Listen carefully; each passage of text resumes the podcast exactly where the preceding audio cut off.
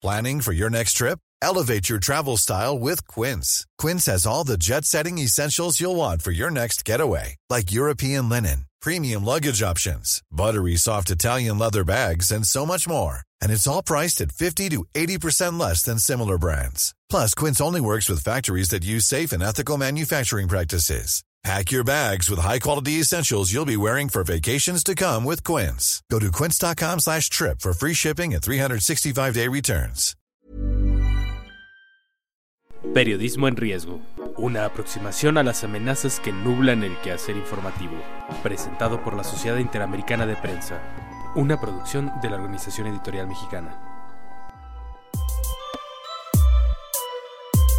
¿Qué tal? Bienvenidos a una edición más de este podcast, Periodismo en Riesgo, editado por la Sociedad Interamericana de Prensa para conocer el estado que guarda la libertad de expresión y el acceso a la información en todo nuestro continente. Es una iniciativa para poder estar tocando cada uno de los países de nuestro continente y estar revisando sus problemáticas, pero también sus posibles soluciones. ¿no? El día de hoy queremos tocar un tema que es particularmente sensible para todos los que estamos viviendo situaciones de conflicto en materia de coberturas periodísticas en América Latina. En el caso de los mexicanos, con un gran número de periodistas asesinados, el año pasado fueron ocho, nueve según otras contabilidades, según la metodología que se ocupe, es un caso tremendo. Pero también tenemos Ecuador, donde recientemente hablamos hace dos podcasts con gente de Ecuador y nos hablaba de que tienen dos asesinados. Nos hablaban también en América Central, en Honduras, en El Salvador, de situaciones de conflicto que no solamente tienen en vilo a la democracia en cuanto a la censura, sino también la propia integridad física de los comunicadores. El día de hoy tenemos a Armando Rodríguez Luna, que es director de proyectos de la División de Seguridad e Inteligencia de la empresa estratégica FERS, que en su calidad de consultor hizo con la Fundación Friedrich Ebert un manual de prevención de riesgos para el ejercicio periodístico, que por desgracia es muy necesario todo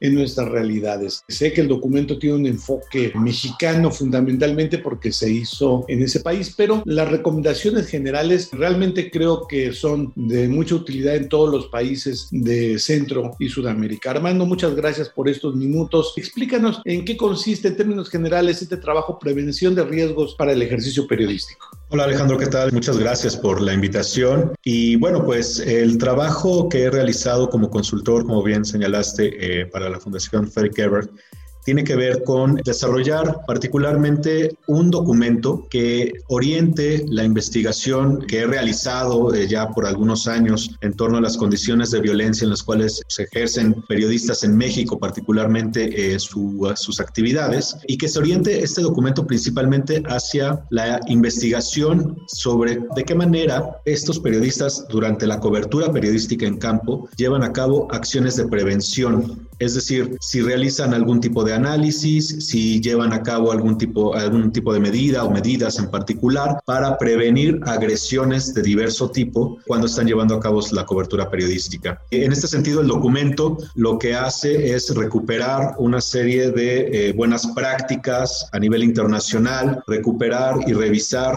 eh, examinar cuáles son las metodologías para la prevención de riesgos dirigidas a periodistas y eh, también recuperar cuáles son pues las mejores lecciones aprendidas a nivel internacional. Entonces, en este sentido, el documento que ha publicado la Fundación lo que hace es entonces presentar cuáles son las prácticas internacionales, cuáles son las metodologías eh, existentes, disponibles y cuáles son las lecciones aprendidas. Al final, como también decías, muy bien, establezco una serie de recomendaciones de diverso tipo para México, alrededor de 20 recomendaciones que tienen que ver o que están dirigidas hacia los propios periodistas, hacia las empresas de los medios de comunicación y también hacia los estados. Y bueno, pues esto ya de entrada da cuenta que prevenir agresiones hacia el ejercicio periodístico involucra a diversos actores e implica eh, una complejidad eh, importante. Ahora, ¿cuál es el hallazgo más importante que en este caso el documento recupera? Quizás sea que no existen metodologías y no existen protocolos y tampoco manuales que lleven al periodista de una manera práctica a llevar a cabo un análisis de las condiciones en, los lugares donde va a llevar a cabo la cobertura periodística y que ese análisis le permita tomar medidas específicas para prevenir agresiones y para evitar riesgos eh, durante su ejercicio periodístico. A ver, quiero clarificar esto, es decir, el hallazgo y uno de los aportes, particularmente este documento, más allá de todos los documentos de, de prevención y de manuales de riesgo, es poder hacer el análisis local de si hay condiciones para ejercer el periodismo de una manera segura o poco segura, va por ahí, o sea, saber tener las herramientas o la metodología para decir estoy en riesgo o no. Sí, exacto, se trata de, de identificar cuáles son las condiciones de riesgo y en esa medida identificar cuáles son el tipo de agresiones de las que yo como periodista puedo estar expuesto en el lugar específico donde voy a llevar a cabo mis actividades, sea esto eh, un municipio, una localidad, en particular en cualquier parte del país. Y en este sentido, justo la metodología lo que eh, tendría que representar es la manera en la que yo puedo identificar las variables, puedo hacer mi análisis y entonces determinar qué medidas de prevención puedo eh, aplicar. Y esto tendría que ser en función del lugar. No hay recetas generales, no hay manera de establecer un análisis único. La metodología sí puede ser única, pero el análisis tiene que ser, tiene que variar en función del lugar en donde se llevará a cabo esto. Y en este sentido, el documento lo que hace es eh, establecer un primer paso para llegar a este punto. Quiero decirte, Alejandro, que justo la siguiente etapa de, de mi trabajo con la Fundación Frey Kever como consultor tiene que ver con generar esta metodología y poder entonces eh, publicarla. Digamos que este paper que, del que estamos hablando es el primer paso de, de, la investigación y después vendrá el documento ya concreto y práctico para que eh, periodistas en diferentes partes del país puedan eh, utilizarlo. Y me parece que, eh, dado lo que comentabas al principio, pues este, este tipo de metodología puede ser muy útil para periodistas en otras partes de la región en América Latina. Nosotros hemos estado platicando con periodistas, colegas de Bolivia, de Ecuador, eh, te refería de casos de violencia, pero también de violencia institucional, de violencia política, de violencia legislativa, ¿no? Mediante leyes. Veo en el índice de, de tu reporte, por ejemplo, el poder político y violencia criminal, riesgos para el ejercicio periodístico, es el primer capítulo. El segundo, características y niveles de riesgo para el ejercicio periodístico. El tercero, entre la experiencia, la intuición y la evidencia, buenas prácticas internacionales para el análisis de riesgo, lo cual para nosotros que somos periódicos y medios de América Latina, pues nos resulta muy útil, ¿no? Después se va hacia la tropicalización, ¿no? Hacia el caso mexicano, pero esto quiere decir que el análisis de riesgo contempla violencia física de criminales, como sucede mucho en México, o también de violencia política que se nos da mucho en toda América Latina? Bueno, en principio eh, la metodología lo que va a hacer es eh, tomar en cuenta varias cuestiones. Uno, ¿cuál es el contexto en términos de riesgos políticos y cuál es el contexto en términos de riesgos criminales en el cual voy a llevar a cabo mi, mi, trabajo periodístico. ¿Por qué estas dos como las más importantes? Porque una revisión aquí sí en diferentes eh, países de América Latina y el Caribe nos da cuenta que justamente las, las principales agresiones provienen de actores políticos y de actores criminales por razones también políticas y criminales. Es decir, ahí está gran parte del núcleo central de la naturaleza en las agresiones contra periodistas. Y posteriormente lo que se tiene que hacer justo es establecer esta distinción, en qué momento diversos tipos de agresiones y la naturaleza, la lógica de las mismas, proviene de intereses políticos, de intereses criminales o de la colusión de ambos. Aquí hay una ventaja muy importante y creo que se debe de aprovechar de manera muy puntual, es que eh, pues evidentemente eh, quienes llevan a cabo el trabajo periodístico en campo conocen muy bien los actores, tienen manera de pulsar y identificar estas relaciones de poder que se dan a nivel eh, local en el país o en la región en donde lleven a cabo sus actividades. Y esta, esta información que de alguna manera utilizan de forma intuitiva para tomar algunas medidas de prevención, puede ser muy útil para alimentar esta metodología de análisis que les permita construir verdaderas medidas de prevención e identificar de dónde y cuál sería la naturaleza de esas agresiones. Ese es el sentido de organizar, el, en este caso el documento del que estamos hablando, de esta manera y esa sería la orientación de la metodología que estoy en proceso de desarrollar. Entonces, cabe señalar aquí también que es importante tomar en cuenta que las agresiones también eh, deben establecer con un enfoque de género en qué momento estas tienen una orientación muy específica hacia las mujeres, porque eh, sabemos también por diversas investigaciones realizadas, de mi parte en este caso, eh, y seguramente de muchas otras personas en diferentes partes de la región, que las mujeres eh, periodistas son vulnerables a tipos de agresiones y por tanto enfrentan diferentes tipos de riesgo con respecto a los hombres. Y muchas de estas lamentablemente pasan por ser de carácter sexual. Entonces, esta metodología también considera esta cuestión, el enfoque de género para analizar los riesgos y las agresiones. Identifico, y tú corrígeme Armando si no es así, dos niveles de cuidados y prevención de riesgos. Uno, el nivel analítico, este a nivel de analizar el contexto, y otro el nivel práctico. Y en el nivel práctico, viendo algunos de los cuadros que presentas en el reporte, hablan de hacer las cosas hasta, hasta de cuidados personales y de tener enterada la red de periodistas de tu propio trabajo, de tu propia empresa en que estás trabajando, pero también a los de los competidores. Uno de los problemas que hemos detectado en todo el continente es que muchas veces los colegas trabajan solos, ¿no? Y, o desconfían de la competencia y hay desunión a nivel de directivos, ¿no? En, en muchos países, lo cual no ayuda. ¿Hasta dónde, dentro de lo que tú has podido analizar, esa unión, más allá de la competencia comercial o de la competencia editorial de las notas, es vital para podernos defender? Es eh, fundamental porque en principio desde las empresas de los medios de comunicación es muy útil eh, conformar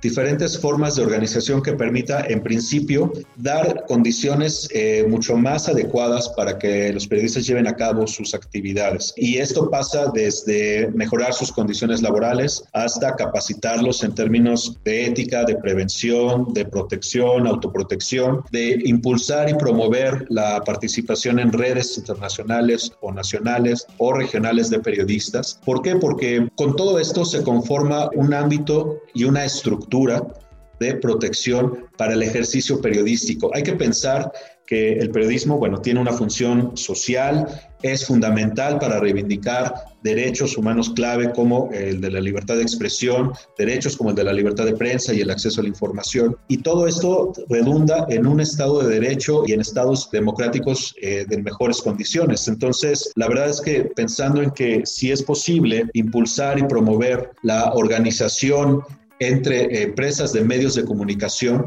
yo lo vería más como organización eh, y no tanto como unión. ¿Por qué? Porque al final de cuentas persistirá la competencia, persistirán eh, los intereses de toda índole, comerciales, políticos y demás, que como empresas de medios es natural que se tengan, pero si se organizan de una manera estructurada, pueden reivindicar mejor ese papel que tienen y esa función que tienen, como comentaba, para eh, mejorar los del Estado de Derechos Humanos, la cuestión aquí es que eh, además de fomentar una organización entre eh, medios de comunicación, también es importante fomentar la confianza entre periodistas. ¿Por qué? Porque justamente esta eh, desconfianza, esta atomización que prevalece entre el gremio en, pues, prácticamente en toda la región y no solamente aquí, sino incluso en otras partes del mundo, lo que impulsa es que fomenta vulnerabilidades. Entre más aislados estén, entre más solos se encuentren, son mucho más vulnerables a ser eh, sujetos de diversas agresiones, pero también son vulnerables a procesos de cooptación que también evidentemente impactan directamente sobre el ejercicio periodístico. Eh, entonces, la verdad es que la organización, tanto en el ámbito de los medios de comunicación como en el plano individual, de los periodistas significaría fortalecer capacidades. Y creo también que es importante señalar que en la medida en que también las empresas de medios de comunicación contribuyan con recursos específicos para generar este tipo de análisis para prevenir riesgos, pues será, será clave. Pongo un ejemplo muy sencillo que me parece no significa un empleo de recursos financieros importantes, pero la metodología lo que tendría como una de las medidas de mayor fortalecimiento sería poder sistematizar información que periodistas y medios de comunicación tienen a la mano no solo día a día, sino minuto a minuto. Y en la sistematización de esta información orientada hacia la prevención de riesgos puede de verdaderamente salvar vidas, puede eh, además contribuir a las mejores condiciones para el ejercicio periodístico y además puede generar otras condiciones de mejoría y de salud incluso para eh, periodistas que trabajan en campo. Por te pongo otro ejemplo en este sentido. Si se logra sistematizar la información y se logra identificar eh, medidas para prevenir riesgos a partir de un análisis específico, muchas de las agresiones son de carácter verbal en términos de amenazas y muchas de estas amenazas generan un impacto sobre la salud mental de los periodistas. Y en este sentido, Identificar esto puede ayudar a que periodistas que no están en riesgo en términos de su integridad física, pero que en términos de su salud mental sí lo están, se pueden generar medidas para prevenir esto y cuando suceda, medidas para poder garantizar mejores condiciones en términos de la salud mental de, quien ejerce el periodismo. Y, eso hace una diferencia muy importante en términos de la relación entre periodistas y medios de comunicación y de la estructura y el ecosistema de eh, la libertad de prensa. Creo que son, son medidas muy concretas de las que estoy hablando, en las cuales eh, se podría abonar y contribuir a, mejorar el estado del ejercicio periodístico en la región. Para terminar, Armando, ¿dónde se puede conseguir este, este documento Prevención de Riesgos para el Ejercicio Periodístico de la Fundación Friedrich Ebert? Se puede descargar de manera gratuita gratuita desde el sitio eh, oficial de la FES, de la Fundación Frederick Ebert en la Oficina de México. Forma parte este documento de toda una serie de documentos publicados en torno a derechos humanos y pues está disponible desde ya en la página de la Fundación. Vemos que está editado en febrero de 2021, que es, este, está, está calientito, ¿verdad? Está recién salido del horno. Eh, sí, así es. Se acabamos de publicar y decirte o reiterar, este, Alejandro, que vamos a dar un paso más para generar un documento práctico que también será eh, publicable y también será de acceso gratuito para quien tenga el interés y tal vez la necesidad de adoptar este tipo de, metodologías. Al final lo que buscamos es contribuir para que eh, periodistas puedan mejorar las condiciones en las cuales llevan a cabo su actividad periodística y esto será en alrededor de un par de meses. Perfecto, pues estaremos pendientes para volver a platicar en este espacio, si nos lo permites, y poder tender una red latinoamericana de apoyo en prevención de riesgos para el ejercicio periodístico. Armando Rodríguez Luna, director de proyectos de la División de Seguridad e Inteligencia de Strategic Affairs, consultor de Fundación Friedrich Ebert, y bueno, un amigo de casa desde hace mucho tiempo, desde organizaciones de la sociedad civil como CACEDE en México, que se han dedicado a estudiar este fenómeno y apoyarnos de manera analítica a los que hacemos periodismo. Muchas gracias por tu plática este día. Espero que sigamos en contacto. Muchas gracias Alejandro, un honor, un placer estar aquí como invitado. Que estén muy bien.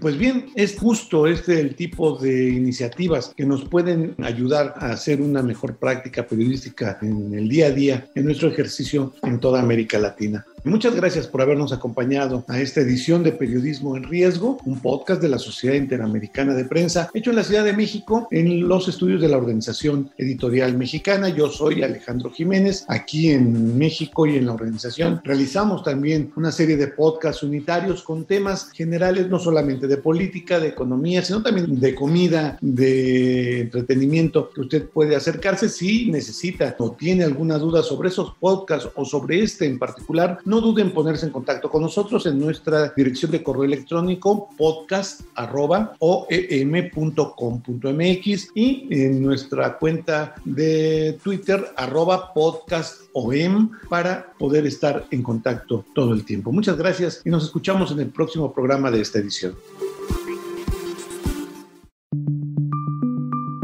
Esta es una producción de la Organización Editorial Mexicana.